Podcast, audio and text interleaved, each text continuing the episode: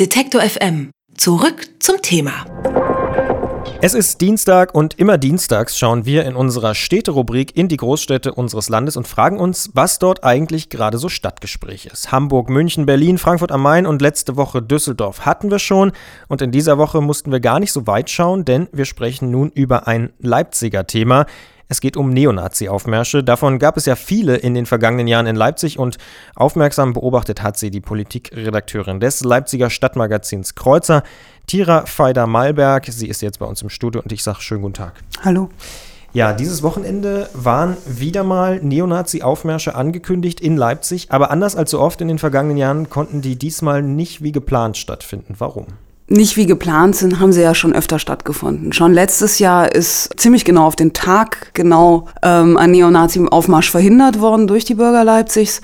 Das war ein großer Erfolg damals. Und schon in den Jahren zuvor, Worch ist auch nie da angekommen, wo er eigentlich hin wollte, nämlich am Völkerschlachtdenkmal. Das hat hier gute Traditionen, es wird bloß besser.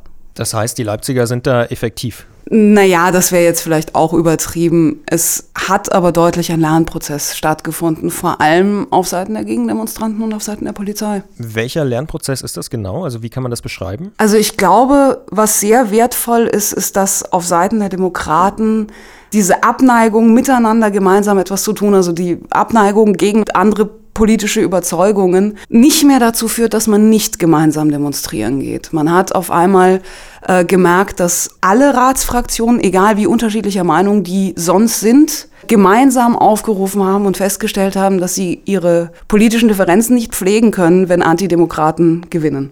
Jetzt sind ja Nazi-Aufmärsche durchaus auch nicht nur ein Problem von Leipzig, sondern auch von vielen anderen Städten. Und oft ist es so, dass die Verwaltungsgerichte dem Ordnungsamt dann doch irgendwie noch einen Strich durch die Rechnung machen. Und das war auch in Leipzig in den letzten Jahren häufig so. Und dann eben doch Kundgebung der Rechten noch erlauben. Ist das für die Bürger immer irgendwie verständlich und nachvollziehbar?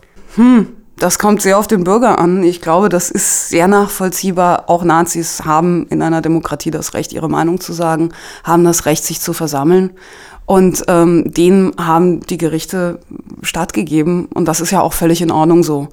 Und auch hier, denke ich, hat ein Lernprozess auch seitens der Stadt Leipzig stattgefunden, weil man hat ja die Neonazi-Demos nicht komplett verboten, sondern man hat ja einen Aufmarsch von vornherein zugelassen, respektive kein Aufmarsch, sondern eine Kundgebung zugelassen an relativ prominenter Stelle. Und damit war auch dem Gericht eine Möglichkeit gegeben zu sagen, ja, natürlich, die dürfen ihre Meinung kundtun, diese Möglichkeit ist gegeben. Sie dürfen es bloß nicht an der Stelle und in dem Umfange, wie sie das gerne hätten. Es wurde schon davon gesprochen, dass es vielleicht auch besser geworden ist in den letzten Jahren. Warum denn? Also was ist besser geworden oder effektiver? Naja, auf der einen Seite hatte ich ja schon erwähnt, dass sich die Demokraten insgesamt äh, besser verstehen und viel geschlossener vorgehen gegen Nazis. Auf der anderen Seite hat, glaube ich, auch seitens der Polizei ein Lernprozess stattgefunden man ist dazu übergegangen, in den letzten zwei, drei Jahren die Gegendemos als das zu sehen, was sie sind, nämlich Bürger, die ebenfalls von ihrem demokratischen Recht, ihre Meinung zu äußern, Gebrauch machen. Davor hatte man oft das Gefühl, hat man Gegendemos gesehen als noch zusätzliches Risiko, als weniger legitim, weil später angemeldet. Also zumindest liest das Auftreten der Polizei den Schluss zu, dass man das heute anders sieht. Jetzt äh, haben die Nazis schon häufig versucht, in Leipzig aufzumarschieren. Herr Worch ist da sicher das bekannteste Beispiel. Woher kommt eigentlich dieses Interesse der Nazis an Leipzig? Na, ich glaube, das hat zwei Ursprünge.